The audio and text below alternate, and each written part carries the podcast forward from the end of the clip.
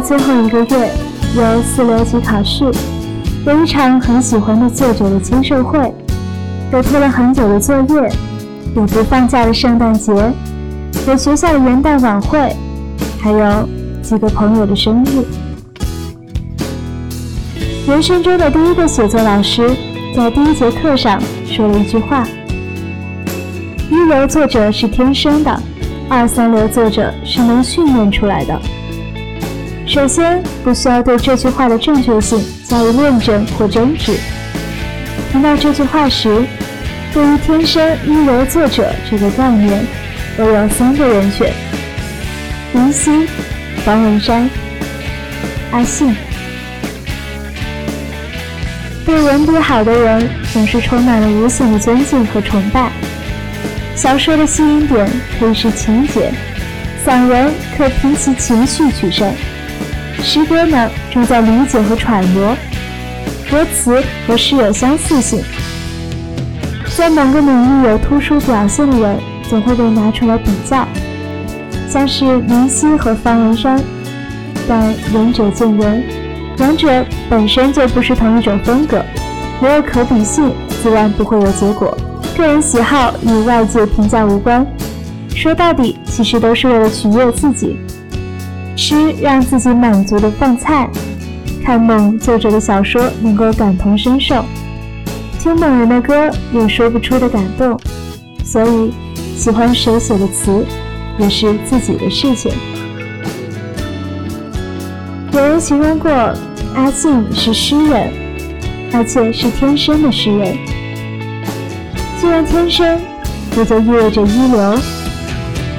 喜欢五月天的人，有一部分是喜欢阿信的词，没有朦胧诗那般艰涩，不用费力去深究他的潜台词，一看就明白是什么意思。可就是这些明明我们都懂的话，明明和主唱大人是一样的想法，我们却没有找到合适的字词排列，所以看到有人把所有自己想说的话。自己心里闷了很久的想法，无比准确又那么精彩的写出来、唱出来，才会有难以抑制的喜欢和激动吧。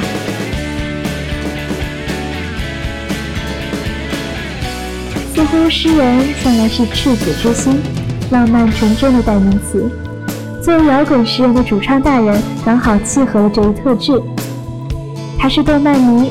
写歌也常常用到动漫人物，像是米老鼠、哆啦 A 梦，和布尔良合作的潮牌 Stay Real 也是用了辛普森、Hello Kitty、Snoopy、海绵宝宝等做了系列。他长了一副大男孩的面孔，即使是八字脸，也被人赞有王子气质。粉丝就是喜欢他可爱的八字脸，喜欢他各种嘟嘴卖萌的样子。他是温柔的主唱大人，在演唱会上会让粉丝牵起旁边人的手，会告诉温柔想起的时候打电话给爱的那个人，会不断的说回家吧，路上注意安全，要小心哦，会像个英雄一样说，五月天的粉丝，五月天来保护。我爱的人是个盖世英雄，就算他没有踩着七彩祥云来娶我，只要我享受过他的温柔就足够。在所有对青春的定义里，最满意的回答就是听到冠佑说：“青春就是用力的奔跑，然后华丽的摔倒。”五月天一直在用力奔跑。在那段被所有人奉为至圣岁月的青春里，在每个汽水和汗水闪耀的夏天，他们从青春到后青春，从最灿烂的方式，用最灿烂的方式完成当年在师大附中许下的梦，成为了很多人心目中的盖世英雄。五月天不会摔倒，所以五月天一直处在青春期。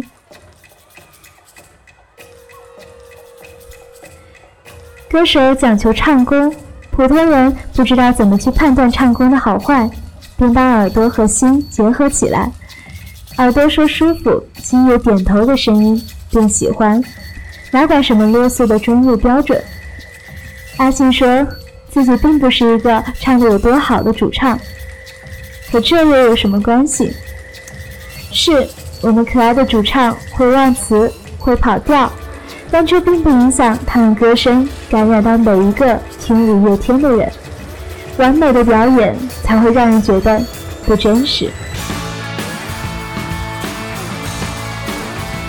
我想说的话，阿信都写在了歌里。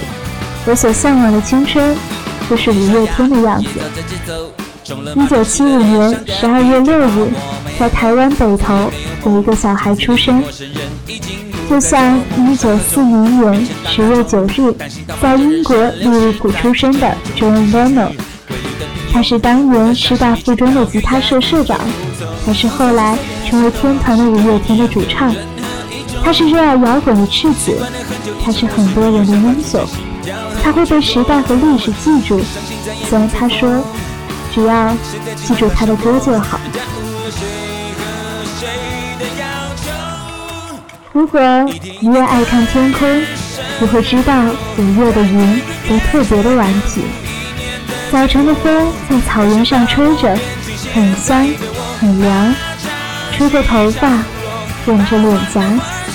你就这么躺在我身边，我们一起唱着一首又一首的青春交响曲，望着天空，视线的角落闯进一只单飞的雁。它就这么偶尔落单的飞着，但终究会回到队里，排成一个指向南方的箭头。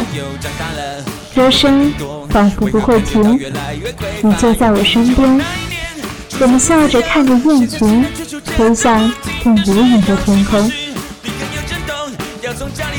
你的此生唯一自传，一定会如同诗一般，无论多远未来。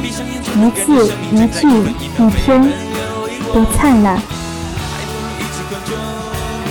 十二月的事情里有一件不会忘记，对主唱大人，你说生日快乐，他已经是很多人的习惯。你在康熙上说你不喜欢生日，也不喜欢人家很认真的送生日礼物，说生日快乐给你。不知道现在的你。是不是还会这样？但生日还是要送祝福给你。如果说生日快乐太没有新意，那就换一个问候。主唱大人，知道你最近肯定在忙新专辑的创作，睡眠还好吧？一定要照顾好身体。想吃肉的话，多多吃一点。睡觉时间也要多一点。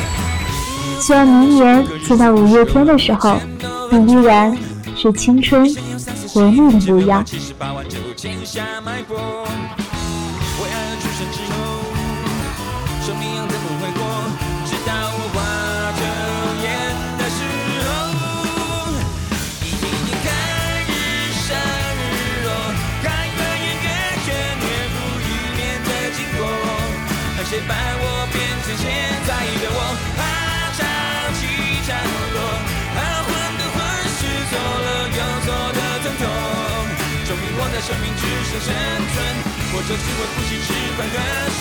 一天看日升日落，看月圆月缺，年复一年的经过。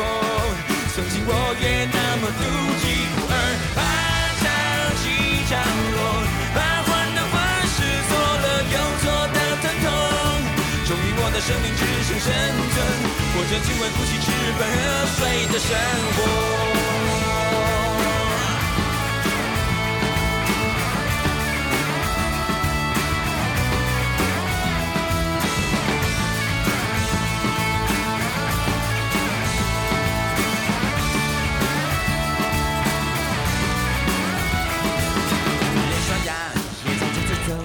然后设定了明天六点半的闹钟。